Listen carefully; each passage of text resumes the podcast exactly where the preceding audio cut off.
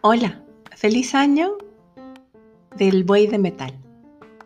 Hoy se celebra el nuevo año chino y qué más oportuno que hacer nuestro episodio de hoy sobre los bueyes. Y como no me podía quedar con las ganas, conversé con uno. Si eres mexicano o mexicana o has oído hablar algún mexicano hablando coloquialmente, habrás podido observar que se utiliza mucho la palabra güey. Esta palabra eh, se utiliza sobre todo para referirse a una persona amiga o enemiga, dependiendo del contexto. En los años 90 se comenzó a utilizar para referirse a una persona pasiva y lenta la palabra buey, debido a cómo es percibido este animal y se utilizaba sobre todo como un insulto cariñoso. Te habla Lisette Ordaz Cornivel, comunicadora animal profesional. Esto es Conversando con Animales. Sean todos bienvenidos y comenzamos.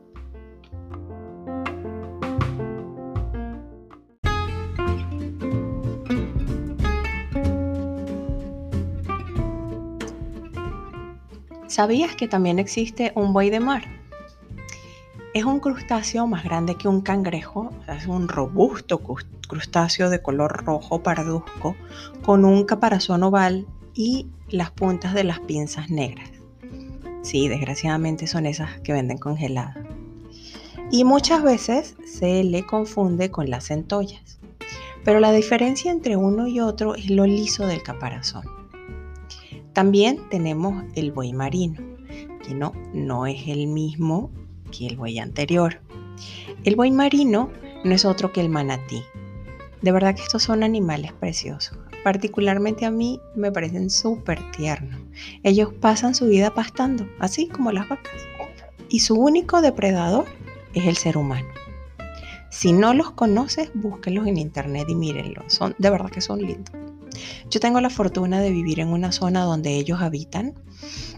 Y bueno, aunque no se ven muy a menudo, pero a veces ocurre el milagro.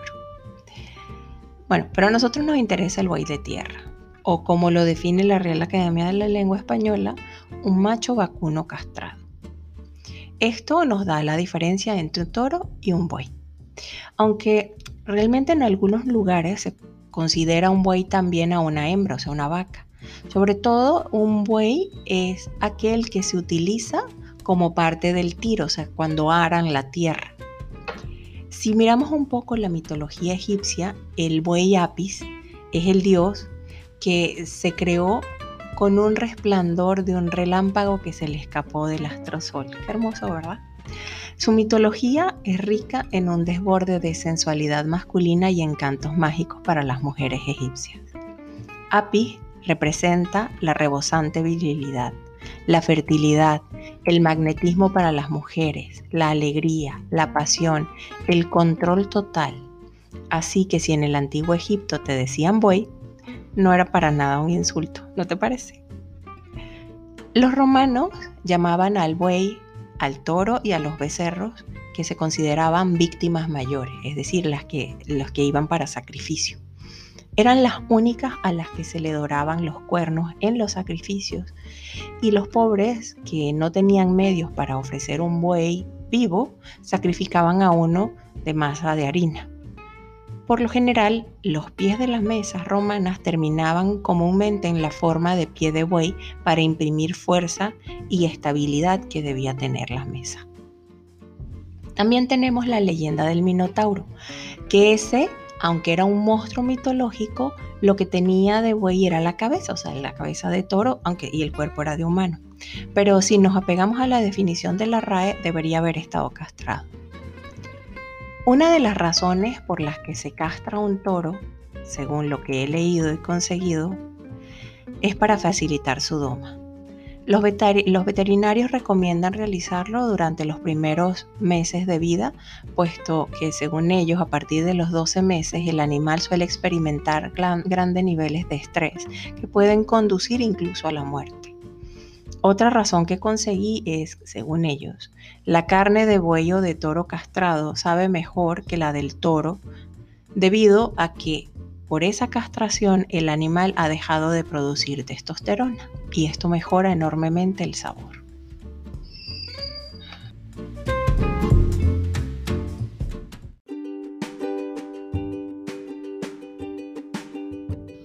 Pero bueno, creo que ya les estoy dando muchas vueltas, así que regresamos al inicio, al año del buey.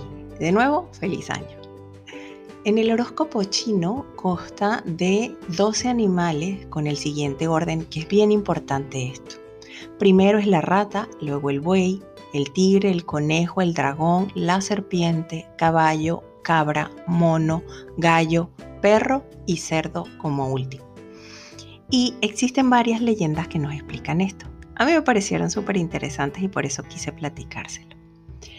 Según eh, la primera de ellas es que a la rata se le dio la tarea de invitar a todos los animales para que se presentaran al banquete del emperador de Jade, donde serían seleccionados los 12 eh, representantes de los signos del zodíaco. El gato era un buen amigo de la rata, pero la rata le hizo creer que el banquete sería el día siguiente. Cuando el gato se dio cuenta del engaño de la rata, este se convirtió en su enemigo natural durante las siguientes generaciones que dura hasta hoy. Otra leyenda cuenta que el emperador de Jade organizó una carrera de animales para decidir cuáles entrarían al zodíaco. La rata y el gato eran muy buenos amigos, pero ambos eran los peores nadadores del reino. Ambos eran muy inteligentes y decidieron que la mejor forma y más rápida de cruzar a través del río era en la espalda del buey. El buey, siendo un animal muy bueno, estuvo de acuerdo en cargarlos a través del río. Sin embargo, por haber un premio de por medio, la rata decidió que para ganar debía hacer algo y entonces lanzó al gato al agua. Y es por eso que el gato se convierte en el enemigo natural del ratón y del agua. La rata representa pues el primer año, y los demás tienen características eh, del resto de los animales que llegaron tras de ella y como es lógico, el buey fue el segundo. Se dice que las personas que nacen bajo el signo de los bueyes son pacientes, tranquilos, que irradian mucho cariño y amor e infunden mucho respeto. Son grandes trabajadores, se sienten a gusto y rodeados del orden y la limpieza logran grandes éxitos gracias a su esfuerzo y tienden a ser muy tranquilas, amables, confiadas, dedicadas, activas, responsables, familiares y muy populares entre sus amigos. También, como les dije, son confiadas y obstinadas, pero no se rinden fácilmente. Así que si la próxima vez te dicen buey como insulto, tú siéntete orgulloso.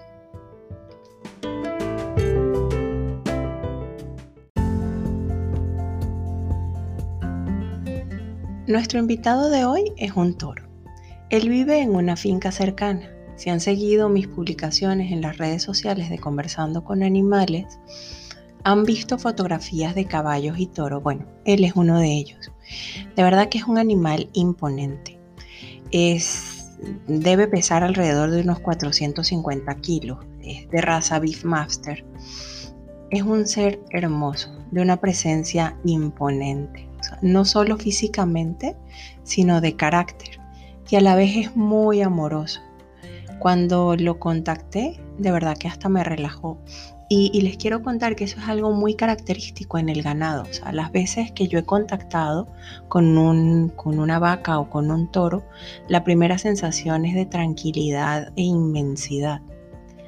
De verdad que es una presencia muy firme y muy conectada a la madre tierra y de verdad que muy, muy amorosa. Le decía yo, me gustaría conversar contigo, conocerte y conocer desde tu perspectiva qué significa ser un toro. Me decía, pues yo soy lo que soy. La diferencia, por ejemplo, entre un buey o un caballo, mm, podrías pensar en ligereza. Cuando ves un caballo eh, es algo como ligero, alegre, pero nosotros también llegamos a ser muy ágiles. Realmente un toro, me decía, te puedo conversar de lo que soy yo. A mí me gusta estar en paz, tranquilo, pastando y me mostraba cómo comía. Y, fíjense, a pesar de lo que uno puede llegar a pensar que, que son animales muy nerviosos, son animales que tienen una paz y una tranquilidad inmensa. pero también es como muy alegre o, por lo menos este con el que yo estuve conversando, me dice, eh, cada quien es diferente, es, muy cierto, me decía él, ¿no? Le decía yo, ¿qué opinas de los humanos? O sea, siempre me gusta saber qué opinan de los humanos los animales y en este caso me gustaría saber qué opinas tú de los humanos. Mm, los humanos son seres que no están en armonía y que algunos son muy groseros, que no son educados, que no tienen compasión yo he notado que los humanos que tienen más edad pueden llegar a ser más compasivos, pero sin embargo hay humanos jóvenes que me recuerdan mucho a los toros. Nos parecemos muchos cuando somos jóvenes, llegamos a ser incluso hasta bulliciosos. Los humanos jóvenes son muy bulliciosos. Cuando somos adultos ya tenemos madurez. Sabemos qué significa estar en nuestro hogar y observar. ¿Cuál es la misión de los bueyes aquí en la tierra? Mm. Los toros venimos a entender que la fuerza física no es solamente lo importante, también debe ir acompañado de la compasión, de la inteligencia, de la agilidad. Un toro aprende desde muy pequeño lo que significa ser fuerte y está consciente de su fortaleza y lo puede usar a su favor pero también aprende a tener agilidad y la capacidad de maniobra para poderse mover en cualquier dirección y poderse defender usando su volumen y su peso a su favor más que en contra como un anclaje. Nosotros siempre estamos unidos a la madre tierra. Claro, nos alimentamos de ella, no podemos ser otra cosa sino la madre tierra. Pero en el lugar que estamos también ayudamos al suelo a regenerarse. Y me mostrará como también si el ganado en general trabajara como en frecuencias vibratorias muy cercanas a la de la madre tierra y ellos sintieran algún disturbio o algo y, en ese lugar si existe una distorsión ellos logran como distender ese nudo energético. Mm, le preguntaba yo, ¿y te gusta jugar? Me decía, Claro, a todos nos gusta divertirnos, como a todos los seres, nosotros sentimos alegría y sentimos tristeza. La verdad es que yo no me imaginaba, o sea, a un ser de casi 500 kilos jugando. Pero bueno, es lo que él me dice y de verdad que yo sentía mucha, mm, como mucha alegría de parte de él. O sea, ¿sientes amor por alguien? O sea, ustedes de alguna manera, los, los, los toros, el ganado, llegan a sentir amor por alguien. Me decía, todo animal siente amor por quien lo ayuda. Y le decía, bueno, pero eso es agradecimiento, ¿no? Me decía, bueno, ya entiendo tu punto. Yo, por ejemplo, no tengo a ningún humano a quien amar si a eso te refieres. no, no, lo he necesitado. Agradezco a quien me ayuda, sí. Ok. ¿Qué opinas que los humanos los crían para comérselo? Bueno, no es algo en lo que yo pienso. El por qué me están criando, no sé. Yo tengo una buena vida, no me quejo. Tengo buena comida, no me falta el agua. Te puedo decir que he sido y soy feliz. No te puedo negar que ha habido momentos en los que he tenido mucho miedo. Pero los humanos que me cuidan me tratan muy bien. Los humanos con los que tengo interacción me tratan bien. ¿Hay alguna, ¿Hay alguna especie de animal diferente a los toros o a las vacas con las que te gusta convivir?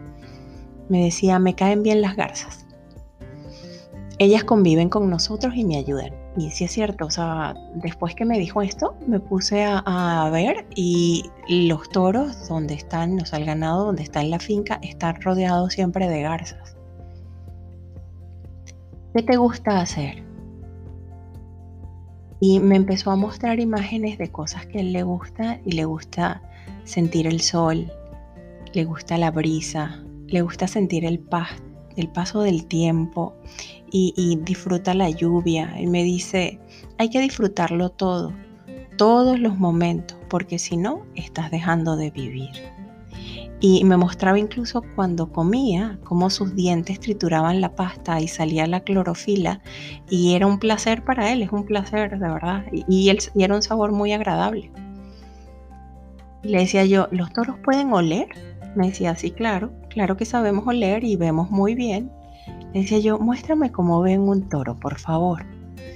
Me decía, o sea, lo que yo veía, ven bastante bien. Y le decía, ¿y de oído? Me decía, tenemos un oído muy fino. Somos animales muy sensibles. Y, y de verdad que yo siento que puede como percibir las cosas muy fácilmente. Le decía yo, ¿qué opinas de que los humanos te sacrifiquen, que decidan cuándo tienes que morir? Me decía, no me gusta la idea, pero si hay algo que va a pasar, pasará. No te estoy diciendo que pase ahorita, pero definitivamente no me gusta. ¿Me darías un mensaje para los humanos? Mm, se queda pensando y me decía, mi mensaje sería que disfruten más, que se permitan observar más su entorno y disfrútenlo. Siempre están apurados, no vale la pena. Tómense un respiro y siéntense. Siéntense a mirar el paisaje y ayúdense entre ustedes. Permitan que otro les ayude. Todos estamos aquí en el mismo planeta, en el mismo lugar. Disfrútenlo.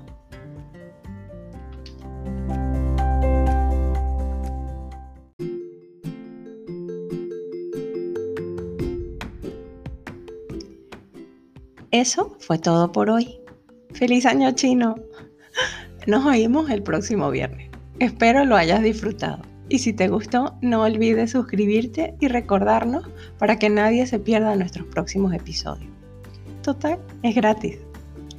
Les quiero compartir la frase de la semana. El buey que me acornó, en buen lugar me echó. Eso quiere decir que lo que parece desgracia suele ser origen de alguna buena fortuna. Recuerda, nuestras vías de contacto están siempre a tu disposición. Si deseas solicitar una sesión de comunicación con tu animal o simplemente saludar, lo puedes hacer a través de nuestra página web conversandoconanimales.com o en las redes sociales de Facebook e Instagram Conversando con Animales. En Telegram es arroba conversando con animales. Te invito a que me acompañes en este camino. Gracias.